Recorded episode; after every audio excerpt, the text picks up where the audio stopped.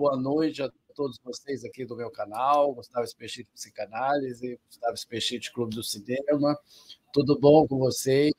Sejam muito bem-vindos aqui a esse cinema e psicanálise mais que especial, entrando aqui na sua terceira temporada, esse projeto aí que eu iniciei é, em 2020, se não me engano, 2020, 2021, fizemos alguns programas com o colega Lucas Moscoso, depois tivemos uma segunda temporada com a interlocução do nosso querido Ferdinando Zapanoli também com o Lucas Moscoso, e agora demos uma pausa e agora continuamos aí com uma nova proposta, a cada mês eu trarei um convidado especial da área de psicanálise para debatermos um filme de escolha do convidado. Bom, como o convidado de hoje já apareceu, vou jogar você na tela, ok, Leandro? Espero que você okay. me escute, esteja me ouvindo bem. Ok, boa noite a todos. Muito boa noite, como você está? Tudo bem, tudo bem. O convidado dispensa apresentações, né? Leandro dos Santos. Eu, tá eu que tá agradeço. Tá com um delezinho, tá tranquilo. Eu agradeço, eu agradeço, sim. Vamos lá. Muito obrigado pelo aceite. Ah, já estamos aí tentando acertar uma data, né? Já tem algum tempo, acho que desde o final do ano passado.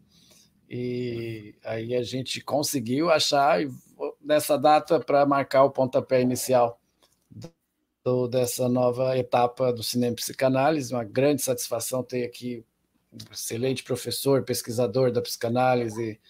Uh, não tenho palavras para te apresentar, né? Então, seja muito bem-vindo.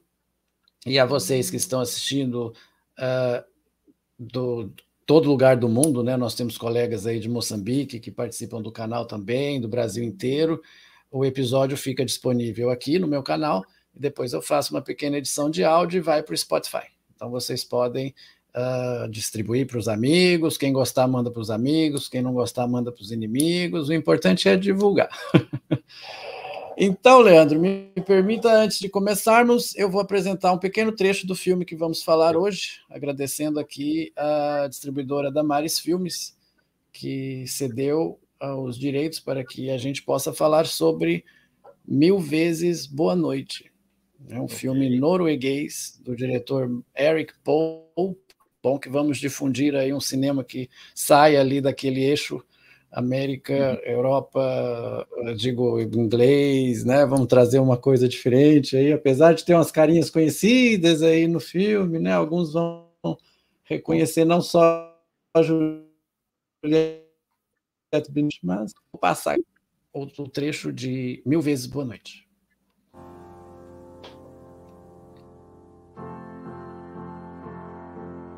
Why did you start taking pictures of war? Anger. Are you still angry? Oh, yes. You grow. You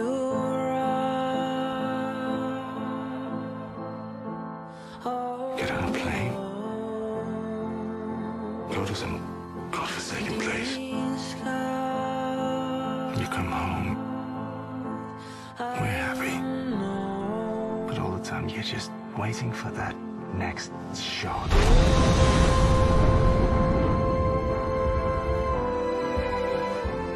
I hope it was worth it. The picture.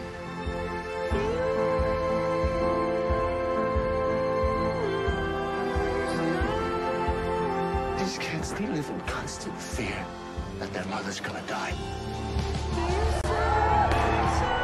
Trust me, it's okay. Rebecca!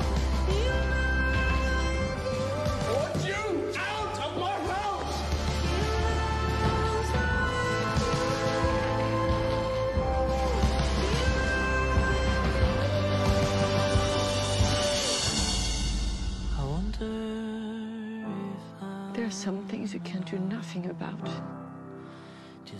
I started something that I cannot walk away from.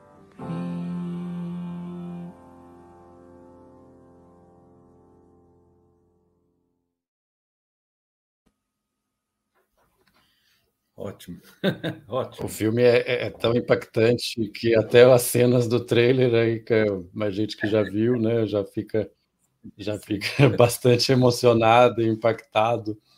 E eu gostaria de avisar, boa noite, Alessandra, cumprimentando aqui, uma grande colega, uma grande escritora, felicidade em tê-la aqui. Que se você não assistiu o filme, pessoal, que está vendo aí, eu sugiro que assista o filme antes de nos ouvirmos, porque não vamos nos preocuparmos com spoiler. Então, vamos dar aviso de spoiler antes de começarmos, porque isso nos deixa mais livres para falarmos sobre a trama do filme e do que vier desse nosso papo. Mas, Leandro, vamos só contextualizar então a trama, né? Nós vimos aí um trecho, é, bem, são cenas bem fortes. Quem fez esse trailer aí, o pessoal da Mari está de parabéns, porque pegou realmente a, a imagem, né, a, mensagem do filme imagens muito fortes. Nós temos a Juliette Binoche, grande atriz francesa, dispensa apresentações e ela faz a Rebeca. E ela é uma fotógrafa que trabalha uh, na guerra do Afeganistão. Uhum. Então, ela tem cenas muito fortes e, num ritual de explosão, de suicídio, né? Mulheres bombas, e mostra, é interessante porque mostra ali todo aquele ritual que é real, na verdade, aquilo foi real. Sim. O Eric Pope usou até algumas umas coisas autobiográficas dele, porque ele era fotógrafo de guerra. E numa dessas desses atentados, né, se eu posso chamar assim, ela é gravemente ferida, então ela quase morre. E ela é enviada para casa na Irlanda. E lá tem o Marcos, seu marido, que carinhos vão conhecer disso, que é o Jamie Lannister, do Game of Thrones, né?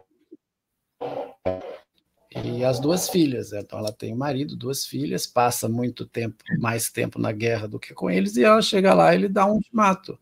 Ou ela vai para a guerra, ou ela tem o seu trabalho, ou fica com a família. E aí todos os laços, é uma mistura, né, Leandro? De assim, drama familiar com drama de guerra, e aí começa Sim. a se desenrolar. Né?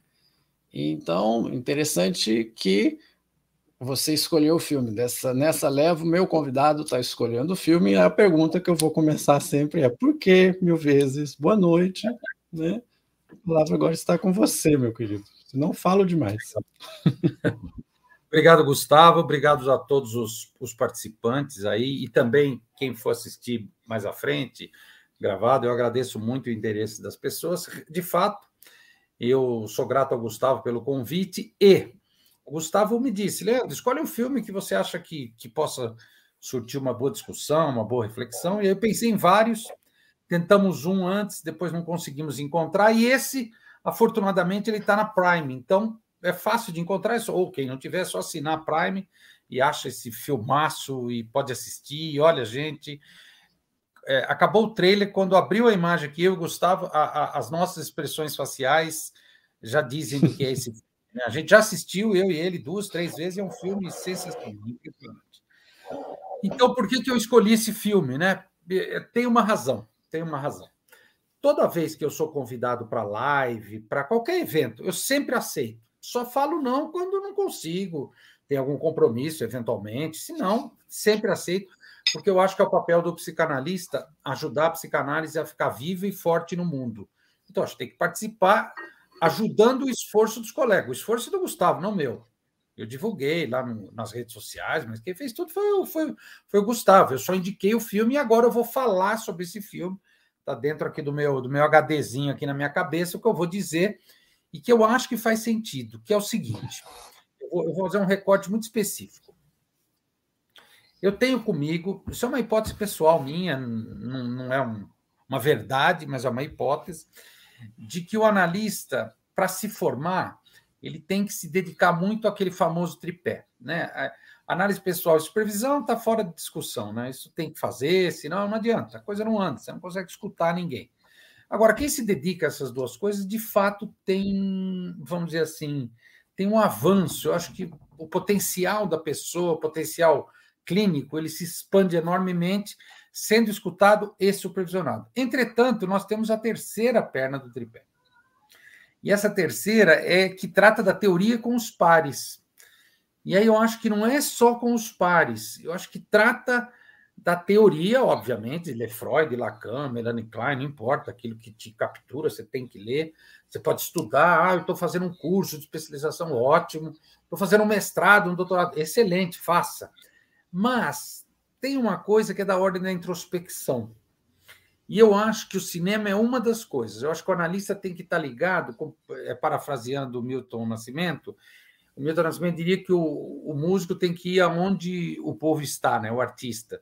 Eu acho que o psicanalista ele tem que se interessar pelas coisas que dizem do humano, e o cinema é uma delas. Eu poderia falar de teatro, literatura, mas não vou, não vou me ater a isso, vou ficar só no cinema. Eu acho que o cinema é um sonhar coletivo. E o Freud dizia que o analista ele tem que prestar atenção nos próprios sonhos. É, é difícil assistir um filme desse e não sonhar. Não é só identificação com os personagens, não é isso. Você sonha junto, meu Deus. Você fala, caramba, os personagens estão sonhando, estão elaborando coisas e você vai junto. É um trabalho de associação livre.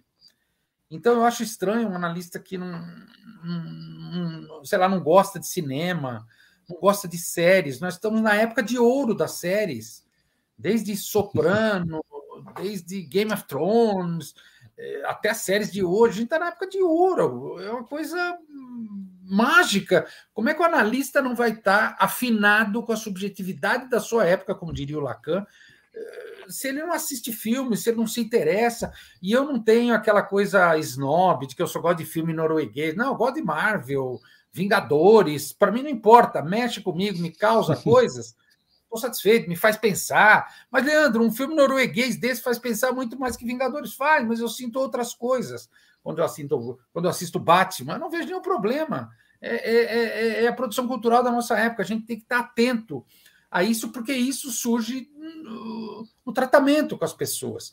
Então, quando eu indiquei, quando eu indiquei esse filme, eu indiquei para a gente fazer alguns recortes, discutir aqui, debater eu, Gustavo e vocês também, por favor, pelo chat. Sintam-se livres para perguntar quem assistiu o filme, quem não assistiu, assista depois que vale a pena. Então, esse é um filme que trata de uma fotógrafa de guerra, como o Gustavo disse, uma fotógrafa especializada. Eles, inclusive, chamam de fotojornalismo porque a imagem tem um impacto tão grande quanto o texto jornalístico. Então, o jornalista ele pode ser também fotojornalista. É, naturalmente, ele vai estudar algumas coisas a mais ligadas à imagem. Então, essa moça, a, a Rebeca, né, que é a Juliette Binoche, eu imagino que ela seja de fato uma fotojornalista que trabalhava para agências que depois vendia esse material para o mundo todo.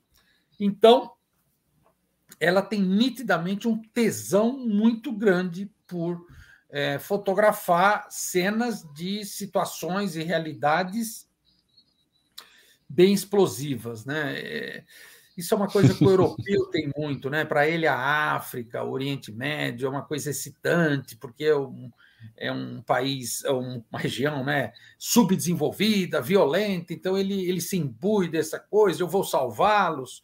Então, isso é uma coisa muito europeia, né, americana também, né? Mas a gente aqui no Brasil, a gente não pensa assim. Isso não pega a gente, isso, isso não captura a gente. Então, eu estou só marcando esse detalhe porque esse é o ponto nodal do filme. Ela é uma mãe de duas crianças, de duas meninas, uma mais velha e uma mais nova, uma adolescente, que não fica nessa posição clássica de mãe europeia, ou mesmo escandinava, vai, vamos, vamos chamar de escandinava. Né? É, Mas, escandinavo. É, é. é, eu tenho três anos de licença maternidade, eu vou amamentar minha filha até quatro anos, o pai vai carregá-la no sling. Não, ela não se encaixa nisso. Ela uhum. é uma mulher desejante, ela vai atrás do que ela quer e ela é apaixonada, e isso nos interessa como psicanalistas. Por quê? Porque a figura da mãe, especialmente aqui no nosso país, do Brasil, latino, a figura da mãe é mitificada, é uma coisa sagrada. Então não, não bate uma mãe e num, num, numa guerra fotografar e tem um tremendo prazer com isso.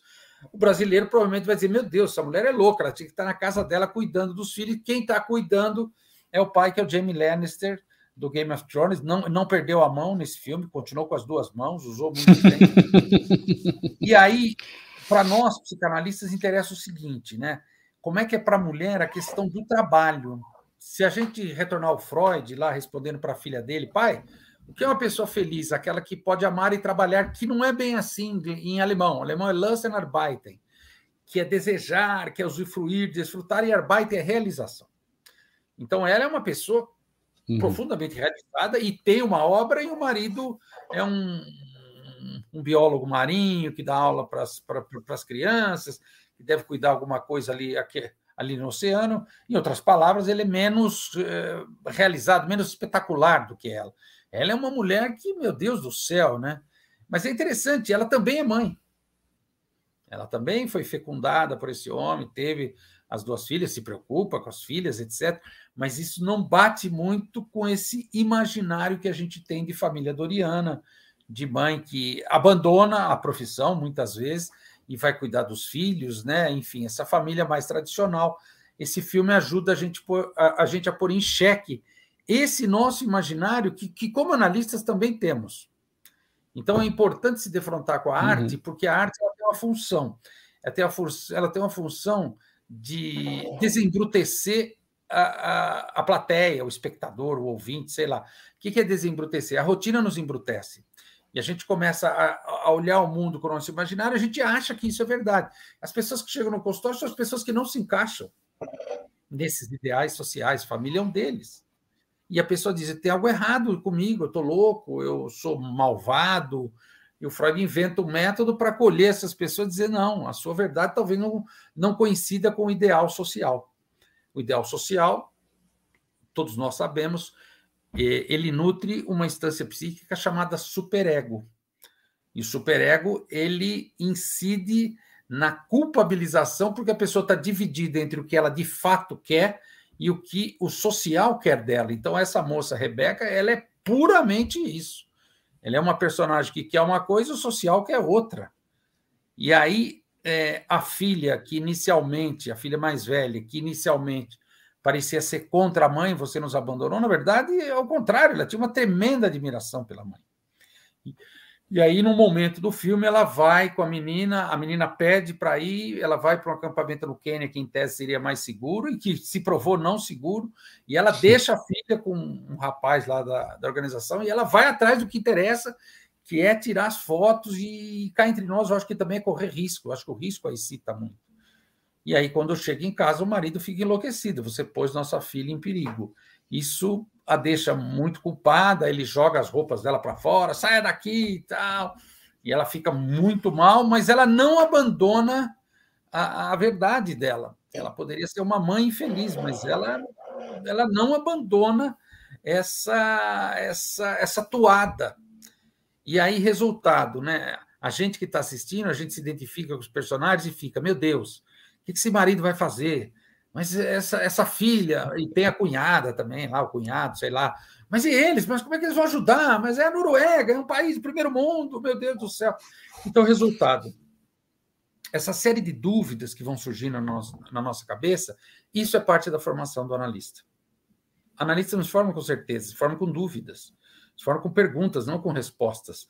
E aí, a gente assiste o filme desse, quando a gente volta para o consultório na segunda-feira, por exemplo, você está diferente. Ótimo, ainda bem porque abalou, abalroou você, te derrubou, você caiu, virou, te abalou as suas pseudo-certezas, as suas crenças, o que a gente chama em lacanês de imaginário, né? Que a gente tem um imaginário, um conjunto de imagens, uhum. essas crenças que a gente acha que é verdade. Não, o analista não pode ficar preso nisso, não pode ficar é, patinando nisso. Então, a arte tem esse papel de nos colocar em xeque. Então, esse filme, Mil Vezes Boa Noite, ele é um filme interessante porque ele põe em xeque essa imagem de mulher, depois que vira mãe, ela não deseja mais outras coisas que não o filho. Não é verdade. Aliás, a gente vê isso no consultório cotidianamente. E aí vem uma uhum. culpa gigantesca, porque aí as outras mães, as que são mulheres, vão culpá-la. Você não precisa trabalhar, seu marido ganha bem, etc. Aí vocês entendem por que tem uma onda tão forte de feminismo que está fazendo as meninas mais jovens repensarem maternidade, gravidez, né? Os meninos meio perdidos, eles, talvez eles virem um pouco o Marcos aí, não sei. Mas como é que você analista se você não pensa nisso? Meu Deus do céu, a gente tem que pensar constantemente é, nisso que o Lacan chama a subjetividade da nossa época. Eu acho que esse filme só para finalizar aqui essa introdução, eu acho que esse filme que eu indiquei para o Gustavo, ele é um retrato de um certo ângulo de algumas questões que são nitidamente da nossa época. As mulheres que o Freud atendia, elas eram mulheres à frente do seu tempo. Elas não eram muito diferentes da Rebeca, só que eram muito mais massacradas, muito mais massacradas. Hoje, graças ao esforço das mulheres, graças às mudanças sociais, mudanças que chegam ao jurídico, ao direito, à lei, né, que a gente fala de jurisprudência, e afeta o Estado, por exemplo, no país como a Noruega, ela tem, eu brinquei, três anos de licença maternidade, mas é, é uma demanda social, é, não é uma coisa é, colocada de cima para baixo do Estado para o cidadão a partir de um viés, por exemplo, machista. Né? Então, eu acho que esse filme ajuda a gente a repensar não só a Rebeca, mas também o Marcos mas também o Marcos. Uhum. A relação dele com a mãe, a, a, relação de cada um deles com o que o Freud chama de falo, isso é muito interessante a gente pensar, é um exercício clínico. Então, a ideia aqui hoje seria a gente poder debater um pouco esse filme, para a gente pensar como é que esse filme nos ajuda a pensar a condição humana. O cinema tem muito esse papel. Estranhamente, o Freud não gostava de cinema. Esses dias eu estava lendo que ele gostava um pouco de filme do Charlie Chaplin que por sinal marcou uma hora com ele e não foi, hein? Pisou na bola, hein, Charlie? É, eu tô sabendo, tô ah, sabendo. É, e aí, a, aqueles três judeus, Metro, Goldwyn e Mayer, acho que o Goldwyn, escreveu para o Freud e falou: senhor é o grande uhum. conhecedor da alma humana. Vem ser, vem ser nosso supervisor dos roteiristas quando o senhor descer em Nova York, sei lá, de navio, lá, sei lá onde que é. Eu já vou te esperar com um cheque de 10 mil dólares. Imagina, gente, 10 mil dólares naquela época, um milhão de dólares hoje. E o Freud falou: não gosta de cinema. Né? Porque ele lança a interpretação do sonho junto com o Lumière. O Lumière está começando o cinema um pouquinho antes. Então, resultado, não é uma pena porque, puxa, Freud poderia entender o cinema de uma maneira totalmente diferente, né? Eu acho que foi uma limitação dele. Agora, depois dele, especialmente no Brasil, a gente tem uma profusão de episódios, de eventos que misturam cinema e psicanálise eu estou tentando situar para vocês por que, que isso é importante nesse viés da formação. É que nos permite sonhar junto e pensar sobre esse sonho. Ser psicanalista não é só pensar sobre o sonho do paciente, é pensar sobre os seus. Eu acho que esse tipo de filme nos faz sonhar, nos faz é, é, entrar numa outra dimensão. A arte tem esse papel, né, de tirar a gente do cêntrico, do, do, do centro, aliás, é uma coisa excêntrica que te descentra. Então, eu acho que a arte tem esse papel, o cinema faz isso com maestria. Eu, logicamente, sou fanático por cinema, tá aí fica difícil, né? Porque vou parecer adolescente de rock, né? Tudo é bom, mas enfim, eu acho que esse é um grande filme e eu acho que se a gente inclui na nossa dieta de formação uma regularidade é, na apreciação, o termo é esse, apreciar grandes filmes, eu acho que a gente se forma de uma outra maneira, né? Porque tem muita informação, tem muita deformação, tem muita transformação. Eu acho que uma boa dieta de cinema, acho que a gente se transforma para melhor. Ah, muito bom. É, inclusive, eu estava conversando até na live que eu fiz com o João Paulo Severo, e a gente estava discutindo essa relação mesmo da arte em geral, né, da música, do cinema na formação. E eu disse, né, analista, isso que você acabou de dizer, analista tem que fazer tudo, né? Tem que ver novela, sim. Eu sou noveleiro de carteirinha, por que não? Tem que ver novela, sim. tem que ler de Bia Mônica, tem que escutar tudo. Eu acho que, que faz parte, né? E não só nesse ponto de ver filmes cult, etc. Coincidentemente, falando de um filme norueguês aqui, acho que é o primeiro filme assim nessa, nessa linha que entra no cinema de psicanálise mas não quer dizer, né, que você tem que assistir só Bergman e etc. Você tem que ver Marvel também. Eu gosto eu gosto do filme, é muito importante. Né? O cinema tem uma, um impacto muito grande desde de adolescente, né? Desde criança e, e foi fui criado em locadora. Tem gente aqui que conhece ah. a minha história. Fui criado dentro de uma locadora, então já tinha ali aquele impacto com os clássicos, né? O Vento Levou, Casablanca, vai, vai trazendo esse horizonte para a gente, né? É, e, o, e o gibi, né, e... né, Gustavo? E o gibi, Gustavo, é uma coisa que eu, quando atendia crianças, eu fazia um gibi junto com ela. É mágico para você colocar a enunciação num, numa pictografia. É, é, mágico, é facílimo. Uhum. Eu, inclusive, estou fazendo com um colega uma, uma graphic novel. A gente vai fazer uma coisa de 100 páginas, grandona mesmo. Estão fazendo os cinco casos de histeria. Depois nós vamos fazer a interpretação dos sonhos. Logo, logo já vai estar pronto, já vamos procurar por editor. A gente acha que o Freud é um sujeito tão interessante, é um personagem tão interessante que vai virar grandes histórias em quadrinhos. Que bacana. O gibi é importantíssimo, porque também vai no imaginário, né? Eu lembro que lia Mônica, e isso faz parte, né? isso não pode ser desprezado. Isso não pode se falar assim, ah, isso não é. Vamos colocar, nós estamos falando de cinema, cinema e literatura são, né? Isso não é literatura, isso não é cinema, isso não é arte, não, não cabe aqui a gente não. rotular, né? A gente tem que fazer tudo, igual você disse, né? Escutar desde música barroca até o que está tocando sim. no rádio aí, né? MC sim, Pipoquinho, sim. sei lá o que quer que seja. Sim, sim, sim. É, sair ali daquele, daquela bolha, né? De gente intelectual, só ver coisa intelectual. Não, isso aí não é muito. Não a Isso minha praia, assim. Não, não vou dizer que faço tudo por. Não ajuda, não vou dizer que faço tudo por fruição, por prazer, porque o que eu não gosto eu não assisto, mas você tem que claro. estar atento à subjetividade do tempo, né? Então é muito Sim, importante. Você não pode ter um preconceito. E né, esse tipo de filme. Um exatamente, exatamente. E até mesmo, por exemplo, em, em letras, vamos estar falando de música, né? Em algumas letras que são ditas populares, você acaba encontrando alguma coisa ou outra. Então é ver com esse outro olho, né? É um preconceito, um preconceito, exatamente. Sim, sim. E a, a, questão que você fala aí, quando você vai fazendo essa, essa introdução a respeito do filme, por que, que você escolheu esse filme, aí a, a associação livre, né? Vem cenas do filme à mente que sim. realmente nos colocam em espelho com uma cultura diferente, né? essa questão da mãe, com a questão do conflito, principalmente com a questão da escolha, porque no final ela fica entre a, vamos dizer assim, entre a cruz e a caldeirinha, Sim. e ela vai lá uh, ah, para a filha, né? E a filha tem esse encantamento, isso me chamou isso, muita atenção. Isso. A filha localiza o falo da mãe. É, ela pede para ir. É. E ela pede para ir. No trailer aparece a cena que ela fala assim: é, espero que tenha valido a pena a, a foto, né? Então a filha, então você acha ali que vai acabar tudo, né? Vai destruir aquela família. E ela é realmente impulsionada por isso, né? É impressionante. E as cenas, a, a fotografia, as cenas lá, na, lá no Quênia e no, em Cabul, Sim. são cenas impactantes. Aquilo, são cenas muito impactantes. Que a gente fala, o que você disse, né? Essa mulher é louca. A cena Sim. da explosão, principalmente no início do filme, você parece que você tá, depende, se você tiver um bom equipamento ou no cinema mesmo, você vai explodir junto com aquilo ali. Sim.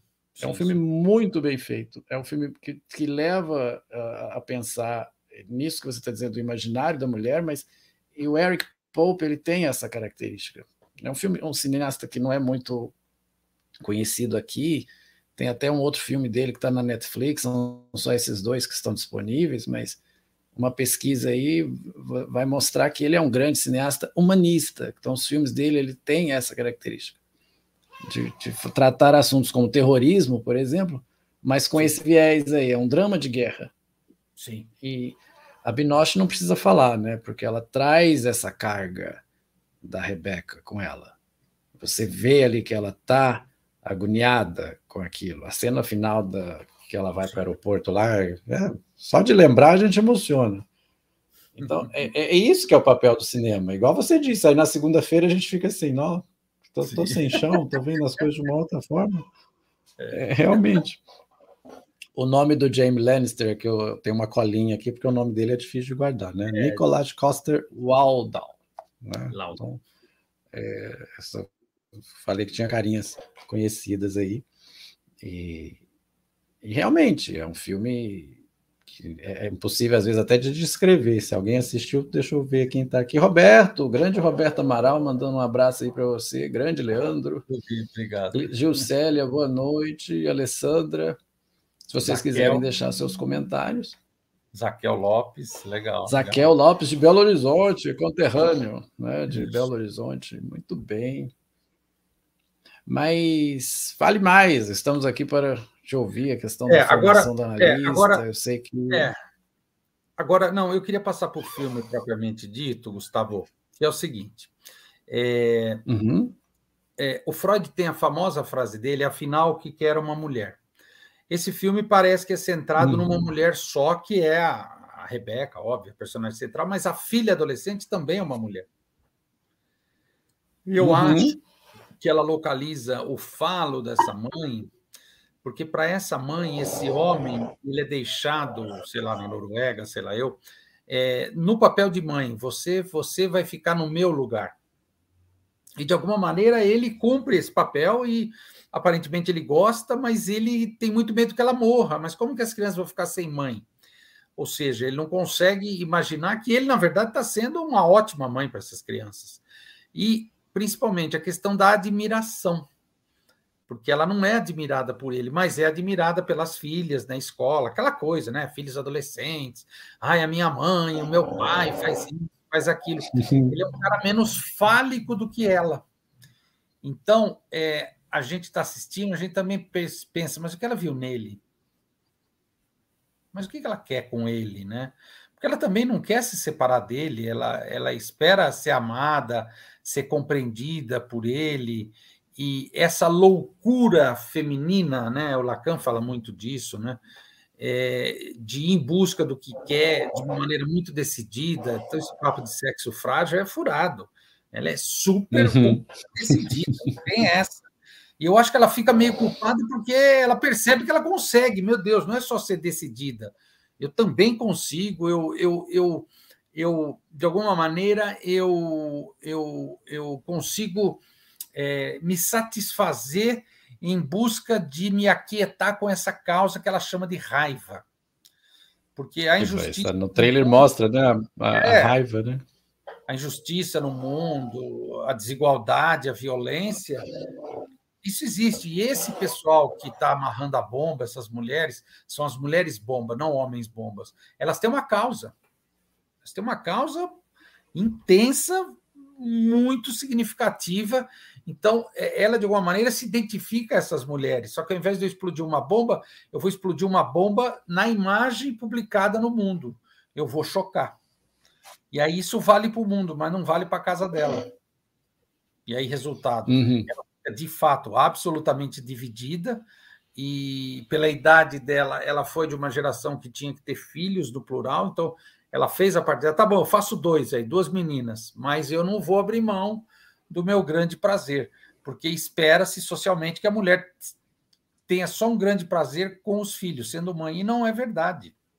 Inclusive, Gustavo, até estatisticamente, isso é estatística, IBGE, a população brasileira em breve já vai parar de crescer, porque ninguém mais tem filho, o filho não está mais no lugar de falo. Quando ela percebe que a filha admira e quer ser como ela, ela ainda fica feliz, atenta, puxa vida, mas o tesão dela mesmo está é, no trabalho dela, na realização dela, não é no trabalho, é na realização, no sentido de, de poder estar tá contribuindo para uma causa que, do ponto de vista dela, é uma tremenda injustiça. Então, se a gente puxar aqui para a é nossa Isso... realidade. É, não, se a gente puxar para a nossa realidade brasileira, seria o, seria o universitário de ciências sociais né, que ele estuda, ele começa a perceber o capitalismo, etc. Ele fica enlouquecido e por vezes ele quer ele quer que a praxis dele seja uma coisa política, né? Mesmo na psicanálise, a gente tem muitos jovens iniciando, praticando psicanálise que tem esse tipo de preocupação, que eu acho ok, eu acho válida, mas eu acho que deveria ser tratada também, porque pode ser é, fagocitada pela neurose da pessoa. Uhum. É, esse, é, esse é um ponto interessante. Você me fez lembrar o diálogo que ela tem com a editora, com a editora Sim. dela, lá em Nova York, né? Eles estão na Irlanda, na verdade. Aí, Irlanda, é, Irlanda. Que ela já Irlanda. tinha, havia. É, eles, ela já havia decidido ficar com a família, e a, a, a, editora dela fala: Mas você tem que mostrar isso ao mundo, a gente tem que publicar isso. Então, mostra realmente a raiva que fala lá, né? Que a menina, a filha dela pergunta, né? O que que te move? Ela é. fala anger, né? Raiva. Anger. E raiva passou, e não, né? Exatamente isso. Que é o ideal, seria um, me perguntaram outro dia se ser idealista, se eu achava que ser idealista é errado. É, eu disse, bom, não é certo, não, não é nem certo nem errado. Se você tem algo a correr atrás, por que não, né? Esse que você está dizendo aí do, do, do, estudante de ciência social também, né? Isso, isso. Que quer fazer alguma coisa com esse sentimento de raiva que ela tem, né? Que não deixa de ser um idealismo. E Sim. mostrar aquela realidade, né? Que para aquela, aquelas mulheres lá de Cabul tem também todo um significado, né? Tem todo um simbólico. A gente acha um absurdo, né? Vamos colocar que a nossa cultura nossa a gente acha um absurdo, mas para elas tem uma, um sentido. Sim. E ela vê esse sentido. A cena que ela está olhando a, a bomba ser colocada no início do filme, você percebe isso no olhar dela. Então, quando ela sai do carro e aí há a explosão que a fere e a cena da, da, da, da câmera caindo, ela uhum. tenta, né? ela continua, né? ela insiste, ela persiste, mesmo machucada, ela persiste porque ela quer mostrar aquilo da mesma forma que você está dessa forma que você está dizendo. E isso podemos trazer, igual você falou, para nossa, para nossa cultura, né? O que para mostrar o social e às vezes, igual você falou, vai, vai fagocitar pela neurose, né? Que Sim, de cada um. A né? gente vai se defrontar com coisas, é, a gente vai se defrontar com coisas que não vamos conseguir mudar, né? Sim. Isso é, é um ponto bem interessante. A questão da filha dela me tocou bastante nesse ponto também, né? Que ela tem Porque, isso que você falou, ela é, identifica o falo da mãe. Não, e não, mas peraí, a, a filha da mulher bomba também identifica. Ah, sim, tem, tem a filha da é, tem aquela cena. A sim, filha da mulher sim. bomba chorava doído, mas era como se ela estivesse dizendo: chorava doído. minha mãe está fazendo o melhor que ela pode por nós todos. No fundo, não é tão diferente. Sim. É isso que o Eric Pope quer mostrar. Nós nos achamos tão superiores mas estruturalmente é a mesma coisa. Uhum. É, realmente. Uhum. O Roberto, é, o Roberto tem uma pergunta. Como a subjetividade da protagonista, tá. Rebeca, se estabelece em relação com a justiça do mundo? Como gozo, como percurso em direção ao desejo? Roberto, eu fiquei em dúvida sobre isso. Excelente pergunta. Eu acho que se ela fizesse análise, mudaria um Eu pouco. ia te colocar a questão do gozo. É, eu ia te colocar a questão do gozo, né? A questão da, da pulsão de morte e tal, mas aí eu pensei que poderia ficar um pouco técnico demais. É, mas, mas eu realmente eu pensei, há um gozo naquilo. Sim, sim, sim. Não, o que o Roberto está perguntando é: tem algo da neurose dela que, que, que, que alimenta essa, essa paixão? Eu acho que tem. Eu acho que se ela fizesse uma boa análise, talvez, talvez mudasse o cenário. Não sei, é uma hipótese. Claro, é só uma ficção. A gente está fazendo um exercício clínico. Uhum. Uhum. E é uma pergunta interessante, né? Como percurso em direção ao desejo. É. É, para pensar. Sim, porque é exatamente desejo... isso que eu, que eu coloquei. O desejo está lá, mas ele começa a ficar para trás, né? Aí até que a repórter oferece a ela de novo, e aí tem outra crise conjugal, eles estão bem, estão felizes, a filha quer ir. Chega uma parte no filme que está tudo bem lá na casa deles. Aí começa mas a se o... repetir, né? Aí começa a repetir. Né? Então ela, ela, ela, não vou dizer que ela recalcou, mas vou dizer que assim, ela deixou isso temporariamente em prol da família e, como você mesmo disse, ela não ficou feliz, né? Ela não quer isso. E vamos para o Quênia, que é supostamente mais seguro. Aquela cena lá no Quênia, no acampamento, também eu acho muito forte quando a filha está no carro e ela fala com a filha: fica aí. Está sabendo que está correndo perigo, né? O pessoal tá. E ela, e ela vendo na tenda, né? Quem não assistiu, percebam esses lances. Ela vendo na tenda lá a dizimação do acampamento, né? Há um perigo ali naquilo. E aí muda tudo novamente. Aí não vamos, não vamos dizer que, que termina um final feliz, mas não é nem feliz também. Não é, não é questão de ficar bem com a família ou não ficar bem com a família. É, o filme tem uma mensagem que vai além disso. Porque quando ele acaba, Perdão, só molhando a garganta. Quando ele acaba, você fica ainda com ele na cabeça. Sim. E um bom sim. tempo. Não vai ser uma hora ou duas. Igual você falou, é na não. segunda, é na terça, é vontade de ver. Não. Então, agora... então, é, então, é importante para o analista ter essas experiências disruptivas que, que o abalem, que o tire do centro, entende? Que o descentre. É importante porque aí quando você volta, você volta diferente. Esse é o X da questão. Uhum. É, me lembrou. É, o cinema tem muito essa, essa função, né?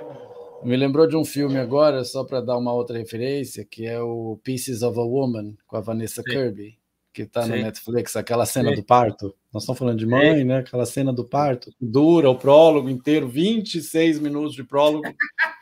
e aí você, é, você fica assim, e te, e te prende, né? E o filme te prende, você vai vendo ali a questão do parto, né? E como que aquilo afeta a família, tem algumas similaridades. Né? É um filme também que te tira o chão, porque aí você tá. Naquele filme você tem duas mães, né? Tem a mãe dela, né? Tem a, e a mãe nela, vamos colocar assim, né? Então é. Também acho que pode fazer uma. uma só dá, daria até um outro episódio bem interessante, né? Sobre, sobre esse ponto. O Roberto, o Roberto Amaral e, pergunta: e... qual a sua hipótese sobre o que ela vê no marido para continuar com ele? Porque ele é uma boa mãe? Eu acho que ela dá, eu acho que ela dá para ele os filhos, tá? Eu vou te dar aí para você brincar para você ficar tarefado. Eu acho que ele gosta dessa tarefa, né? Então, é, eu acho que é inconsciente. É, a mulher tem esse papel. Para ele brincar de casinha. É, exatamente. É, para você brincar de casinha enquanto eu vou para a guerra, né? Então, exatamente, exatamente. É, e ele, ele, e ele tem uma, uma bela relação com crianças em geral. Né? Ele dá aula para as crianças lá sobre as tartaruguinhas, aquela cena você vê ali uma coisa até bucólica, por que não dizer, né? Do papel dele, que é totalmente oposto ao dela, né? Exatamente. é um papel seguro, você está ali Exatamente. na praia cuidando de tartaruguinha. É, e esse filme mostra a gente é, é, coisas para a gente pensar sobre a fixidez desses papéis. Quem diz que esses papéis são fixos? Né? Quem disse? O que é um homem, o que é uma mulher? Uhum. Né? Tá dando uma falhada para mim. Eu estou te ouvindo bem. Ah, tá a, a Alessandra bem, fez uma, uma pergunta aqui, Gustavo. Eu vou, eu vou ler a pergunta. Leandro, assim como você coloca bem nas Por suas favor, aulas, a arte tem a dimensão representativa das pulsões atuais. Quero dizer, mais uma vez, o, o, ser mulher e sua localização com demandas e desejos. Sim, Alessandra, Alessandra, eu acho que a mulher sempre ensina para a psicanálise. É, é, impossível capturar a mulher. A ciência tenta, mas ela não consegue. Né? Uma pessoa como a Rebeca, ela põe em xeque muitas coisas. É, essa mulher que você disse aí com M maiúsculo, aí, é bem lacaniana, eu acho que é isso mesmo. Eu acho que é isso. Eu acho que a mulher na arte tem esse papel. Ela, ela tem um texto que fala disso chamado Mascarada, da João Rivieri, que é muito interessante, o kleiniano. A mulher consegue ter esse papel e foi com isso, foi com essa potência que ela ensinou o Freud a inventar a psicanálise. Então nada mudou, viu, Alessandra? Nada mudou. Eu sou um fã das mulheres. ah, sim as mulheres que fizeram a psicanálise, igual você falou, né? Sem as mulheres, as histéricas de Freud, muito bom. É. É, é, quer acrescentar alguma coisa? Alguém quer perguntar alguma coisa? Se alguém quiser perguntar. Sobre o filme, eu acho que eu passei as minhas impressões. Eu passei. Claro. O que, eu elegi e depois o que, que eu refleti sobre o filme, enfim. Eu assisti o filme é, duas vezes. É, exato. Né? Não, três vezes, desculpa, três vezes Assisti agora de novo, para mim é impressionante. Cada vez que eu assisto, eu penso em outras coisas. Então, é, putz, não é à toa que eu sou fã desse filme e o Gustavo também se tornou. Eu fiquei, é. agora revisar o filme com uma outra visão agora depois dessa, dessa conversa. É justamente esse o objetivo desse projeto, do é desse projeto, né? A gente fala, não é justamente fazer análise selvagem de personagem, não. nem nada, é trazer as impressões claro, claro. dos convidados, das, dos interlocutores, batermos um papo e motivarmos as pessoas a correrem atrás do filme e terem as suas visões, né? O colocar de si. Sim. Né? Alessandra está falando uma coisa interessante. A mulher lida com os 10 buracos ao mesmo tempo. Para mim, eu pensando que saída com a mulher encontraria em tal situação. Eu adoro as, a, a, as saídas que as mulheres encontram. Eu acho isso muito interessante. Eu acho, acho muito didático, viu, Alessandra? com os 10 buracos ao mesmo tempo. Gostei dessa. E o Roberto diz: Viva na O. Sim. Né? Viva na O. Muito bem. Muito bom. Então vamos encaminhando aqui para o nosso encerramento. Nossa ideia não é um papo muito longo, não é esgotar nada também, né? O famoso não todo, né? E eu gostaria, é o famoso não todo. Eu gostaria de, de indicar aí para a Alessandra já conhece o professor Leandro, né, das pós-graduações, é, eu acho que o Roberto também. Para o pessoal que não conhece, Leandro, eu vou indicar o seu livro e vou tá dizer tá a minha impressão sobre o seu livro, que eu já te falei no particular, né?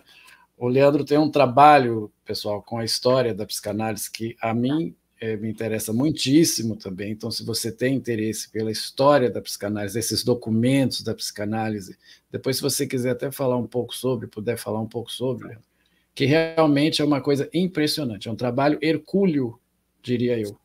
Né? E quando você me enviou o, o seu livro, né, que é o seu uhum. pós-doc, não é?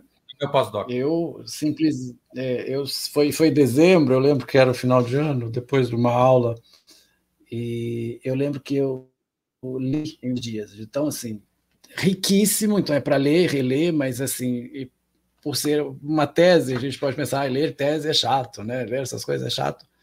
Mas uma escrita, assim, que me encantou, que realmente me motivou a buscar outras coisas dentro dessa área. Você faz um panorama que, como diz o próprio nome, né? Psicanálise Brasil antes e depois de Lacan, que eu não poderia deixar de elogiar aqui em público e recomendar para vocês aí interessados na história da psicanálise. Né? Tem, cada um tem sua veia da psicanálise Sim. que gosta mais, né?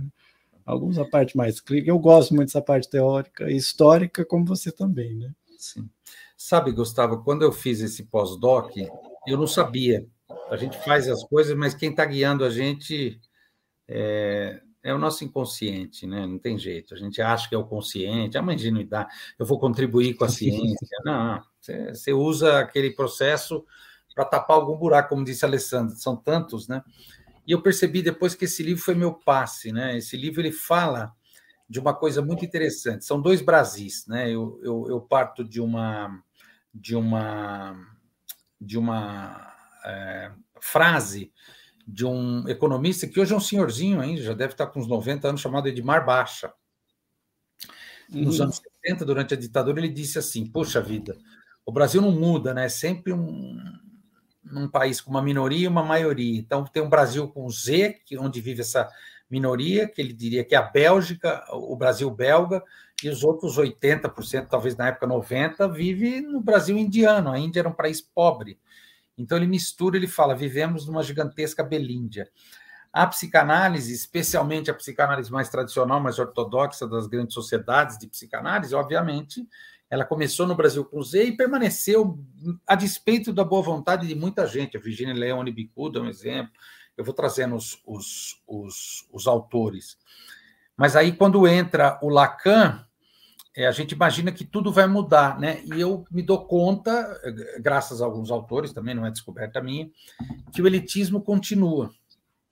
Porque antes era um elitismo pelo dinheiro, pelo valor da sessão e por ser médico. Ah, eu sou formado em psicologia. Ué, então você não pode ser psicanalista, você não é médico. Você é médico? Não, então você não pode. Então hum. você vai ser um psicoterapeuta orientado pela psicanálise. Quando chega o Lacan, ele, o, o Lacan quebra isso tudo mas aí uma parte da elite do Brasil continua elitizando o acesso que é pela via intelectual. E aí eu uso o Bourdieu, do, do, do, Capital Cultural. Então, na verdade, você quer ser psicanalista quando entra os lacanianos, não é você é médico, você é culto. Você fala lacanês? Exato. E é por isso que a gente ouve pessoas falando lacanês, a gente fica meio, meu Deus, não estou entendendo nada, esse cara deve ser muito bom. Quando, na verdade, você só não está entendendo nada mesmo. Então é estranho alguém estar no mundo de Lacan, né, que nem eu, e falar fácil. Eu sou super acessível, é uma posição política minha, porque eu chego a esse ponto no livro que, se a gente continuar assim, a gente faz a manutenção da Belíndia. A gente faz a manutenção dessas coisas que é tipicamente brasileira, essa, essa divisão entre 20 e 80. Então, você já pode imaginar minha posição pessoal quanto a cotas, quanto a, a, direitos de minorias, porque senão o Brasil não vai mudar nunca. Então eu pareço um pouco a Rebeca, eu também tenho uma raiva e tenho uma causa, mas aí tem a ver com a minha história de vida, porque eu vim do Brasil com S e hoje estou no Brasil com Z. E aí poder falar disso tudo e poder colocar isso nesse livro foi uma grande é, aventura para mim. Ele acabou de esgotar, a gente deve achar algumas cópias só na internet aí na, na Amazon, mas eu já estou fazendo a segunda edição com um pós-fácil Aí eu vou fazer um pós-fácil mais punk ainda, porque eu estou mais indignado. Tá, tá com a mesma raiva né, da Rebeca, né? Aumentou, aumentou. Mas, essa aumentou. Mas posso dizer que essa raiva que move todo mundo, vamos dizer assim, que é de certa forma mordido pela psicanálise, né? Sim, eu sim. tenho alguma coisa contra o lacanês também, né? Dentro da, da formação e dos percursos que eu conduzo. É, tinha, quando eu dei aula de literatura também, não gostava de falar difícil, né? Porque isso espanta, além de, de atrair, né? Então, e mesmo porque isso muitas vezes Leandro, esconde até o vazio, né? A pessoa está falando difícil ali só para não isso. quer dizer absolutamente nada. Não, e o preconceito então, linguístico, que... né? Não, Gustavo, e o preconceito linguístico, você fala errado, eu falo certo, meu dialeto lacanês é o certo, é, é ridículo. É, é. A gente vê isso também em outras profissões, né? O advogado, o médico, Não. né? Querer se colocar em lista, isso é complicado, né? Então é aquela coisa, você pode fazer a transmissão de maneira simples, igual você faz nas suas aulas, igual esse livro aqui é uma conversa com você. Sim. Né? Conversa com o Leandro, né? Isso, exatamente. E você transmitiu isso. É, eu já li várias, várias teses, tudo de livro, eu sou um leitor voraz o seu me capturou por isso. Tem uhum. o conteúdo, mas ele tem essa aproximação. Né? Ele tem essa sua retórica, por que não dizer até freudiano, porque o Freud também escrevia de uma forma que ele era acessível, né? Ele é. faz a psicanálise acessível e você faz a história, um panorama assim. Seu trabalho realmente foi hercúleo nesse. Sim. Eu né? sei. Lembro até que já conversamos sobre isso. É, mas é, é, é porque o trabalho de pesquisador, você sabe como é, muito solitário, né? Então, às vezes, a gente tem que ter uma. Eu tô é muito solitário. A gente é, eu, tô aqui... com, é, eu tô com um projeto de fôlego agora, vai demorar uns 3, 4 anos, porque eu tenho pouco tempo, né? Como eu tenho fogo no rabo, não fico satisfeito, eu comecei a pensar como é que era o Freud atendendo. Eu estou desconfiado que o Freud era diferente do que o nosso imaginário nos diz. O que, que eu fiz? Com o Google você encontra tudo. Eu fui atrás de quem fez análise com ele. E aí eu achei seis uhum. livros, e essa semana chegou o sexto, estou com seis livros. Só tem um que falta, que não é livro, que é, a, que é o depoimento da Marie Bonaparte. Hum. Que está na Biblioteca do Congresso. Agora, o restante em inglês eu consegui tudo. Consegui um livro chamado Freud as We Knew Him. Freud como conhecemos, de hum. pessoas que conviveram com Freud. Então, eu estou juntando esse material, né? Vou começar a fichar esse material e vou tentar trazer um Freud real, claro, narrado pelos ex-pacientes, óbvio, mas que não bate com o nosso imaginário. Vou dar um exemplo. Ah, vou dar um exemplo. coisa boa aí. Vou dar um exemplo. Tem um psiquiatra jovem que está fazendo análise com ele, um cara de tipo 30 anos, judeu, né, de Nova York, e fica lá em Viena seis meses e faz seis sessões por, por semana. Aí um dia o Freud fala, ele saindo numa sessão, assim, num, num momento maçaneta, né? O Freud fala: Você tem filhos? Aí ele fala: Ah, tenho, doutor Freud, dois nenês que ficaram em Nova York com a minha mulher, com a minha sogra e tal. É, aí o Freud fala: Terrível criança, né? Mas por que, doutor Freud? A gente não pode admitir o ódio que a gente sente por ela, só o amor. Até amanhã, amanhã nos vemos. Muito interessante, né? Um belo corte, né? Poxa, mais lacaniano que isso é impossível. Então eu quero trazer Não é? eu quero trazer esse Freud que está presente nos livros. Aí eu vou fazer, talvez eu vou pôr o título analisando-se com Freud, o primeiro psicanalista da história. E aí eu vou, vou contar. Tem, eu, eu tenho muito material, tem o material da cozinheira dele, Paula ela, coisa, ela conta coisa interessantíssima. Né? Tem até receita da sopa que ele adorava. Então vai ser muito legal. Consegui comprar todas as correspondências, tenho todas, tudo que é inglês e espanhol. Uhum. Alemão eu não consigo ler, mas inglês e espanhol eu tenho tudo espanhol. Tenho muita coisa boa em espanhol. Um livro do Hans Sachs, Freud, maestro e amigo. Um livro do, do filho do Freud, Martin Freud, Freud, My Father and My Master. Então, quer dizer, eu vou conseguir compilar e fazer um trabalho de fôlego aí, vai ser equivalente a uma outra tese, mas vai uns, vai uns, uns três, quatro anos. Tem coisa boa por aí, já, já, já suscitou o desejo. Sim. É, eu só posso levantar a questão do Zaquel aqui, porque ah, claro, para a gente claro. falar um pouquinho, né, para não deixar sem resposta. O marido da protagonista ele teria demonstrado insegurança, neurose, medo ou o quê? Eu gostaria de uma breve avaliação sobre ele. Ô, Zaquel, eu não sei se você assistiu o filme, né? É um personagem muito interessante. Eu não conseguiria dizer algo definitivo sobre ele. Eu achei ele muito enigmático. Ele só cobrava. Eu também achei. É, só, ele só cobrava ela como mãe, que é comum na neurose obsessiva, né? Eu vou pôr essa mulher na, no, no caminho certo, na virtude, mas é coisa de neurótico obsessivo. Eu não, acho que eu não consigo te responder, lamento, Zaquel. É legal você assistir o filme e você chegar às suas conclusões. Eu achei ele muito enigmático, não sei o que o Gustavo acha. Também tive essa impressão também. Apesar dele falar que ele tem medo de perdê-la, né? Naquela sim. cena do carro lá, ele alega somente isso, né? Sim, sim. E me, me fez lembrar que naquela cena do carro, ela, ela resume tudo o que a gente falou do desejo dela, né? Porque ele sim. fala quanto que vai ser o próximo clique, né? A gente fica sempre nessa angústia. Eu achei ele usar uma palavra, né, sorumbático também, né? Ele faz os escândalos dele, ele é, joga as roupas dela para fora, ele tem os ataques dele, vai uma forma de amor também, não sei, eu não sei avaliar, não saberia. É, Zaqueu, se você quiser nos deixar aí sua impressão. É, exatamente. É, ele assistiu. Ele disse aí, assistir sim, né? pode deixar a sua, sua, sua impressão aí, né? Mas é um personagem. É, realmente. É, é, um personagem enigmático.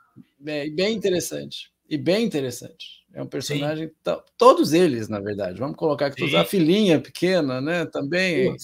e fica atrás do gatinho. Tem a cena do gatinho, né? Então, que ela quer Sim. fazer um laço com a filha menor, então ela Isso. vai atrás do gatinho. E até quando ela é expulsa de casa, ela acha o gatinho na, na, isso, na árvore. Isso. Então, esses pequenos detalhezinhos que vão fazer. Ela quer fazer o laço com a família, mas ela não vai abrir mão do que a move, né? Sim. Do gradívico dela, né? Que é o é, desejo, né? De, de, estar lá, né? Que é o que a faz caminhar, né? O gradívico. Né? Vamos caminhando.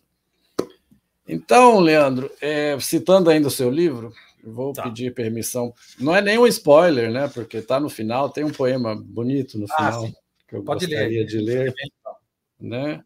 Para poder encerrar. Já novamente agradecendo aqui essa conversa que se estenderia assim por horas se a gente juntar um assunto no outro. Sim. Eu acho uma delícia isso.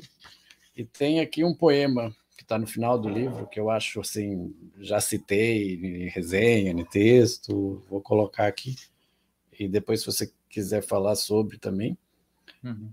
é, cito: Gostaria que houvesse alguém que ouvisse minha confissão. Não um padre, não quero que digam meus pecados. Não minha mãe, não quero causar tristeza. Não uma amiga, não entenderia bastante.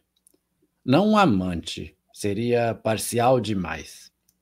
Não Deus, ele é tão distante mas alguém que fosse, ao mesmo tempo, o amigo, o amante, a mãe, o padre, Deus e ainda um estranho. Não julgaria nem interferiria, e quando tudo já tivesse sido dito desde o início até o fim, mostraria a razão das coisas, daria força para continuar e para resolver tudo à minha própria maneira. Eu acho isso maravilhoso né? É, é poema de uma americana, né? Uhum. Gra Grazina Drabeck. É, é, acho que ela não teve a sorte de conhecer um bom analista. Mas veja, ela já olha a arte aí falando, né? E a demanda já existia. Não padre, não. É, a demanda já existia. Isso, isso você você encerra seu livro com isso, eu encerro essa live de hoje maravilhosa com isso. Acho que esse poema até talvez Rebeca procurasse alguém que a escutasse também talvez, da mesma forma, né? Talvez, talvez é. Alguém eu, acho ela, é, eu acho que ela desperta isso nos analistas. É, o Zaquel aqui está tentando entender o, o, o marido. É legal, Zaquel, essas dúvidas que nos é fazem. Legal, é. É, exato. Vamos produzindo, exatamente. Depois, se vocês quiserem deixar nos comentários que fica aqui embaixo as impressões, o que, que vocês acharam, a conversa não encerra aqui, né? É o efeito, né? Colocar de si, vamos produzindo, né? Vamos produzindo. Uh, então é isso, meu caro. Novamente, muito obrigado pelo seu tempo, né, pelo seu carinho, pela, pela sua dedicação à psicanálise. Claro, a gente aprende muito com você. Tem coisa boa vindo por aí. Sim, sim. Como você disse. Né? É. E numa, já sinta-se convidado para um outro bate-papo. Né? Claro. Isso foi uma grande satisfação. E vamos nos cruzando aí. A todo Legal. mundo que assistiu aqui ao vivo, deixo meu abraço, meu obrigado. Ao pessoal que está ouvindo aí gravação, ou no Spotify também. Só fazer o pedido de youtuber, né? Se inscrever no canal, se não for inscrito, clicar no sininho. Eu acabo esquecendo de fazer essas coisas, porque youtuber é uma coisa que eu não sou. Eu uso esse espaço aqui justamente para difundir as coisas que eu gosto, que é cinema, psicanálise, filosofia, claro. e a minha paixão por Freud e essas coisas, a gente vai. Leu Gustavo. É gradívico. É. E eu, Gustavo, eu agradeço o seu carinho, o seu convite, agradeço ao pessoal que assistiu e também ao pessoal agora que vai continuar assistindo, já gravado no Spotify, vai compartilhar. É, foi, um, foi um encontro, nós tivemos um bom encontro, só que tudo tem um fim. A gente chegou ao fim. Então, desejo boa sorte a vocês. Mil vezes boa noite a todo mundo, então. Obrigado, Mil viu, pessoal? Tchau, tchau. tchau. Até mais. Tchau.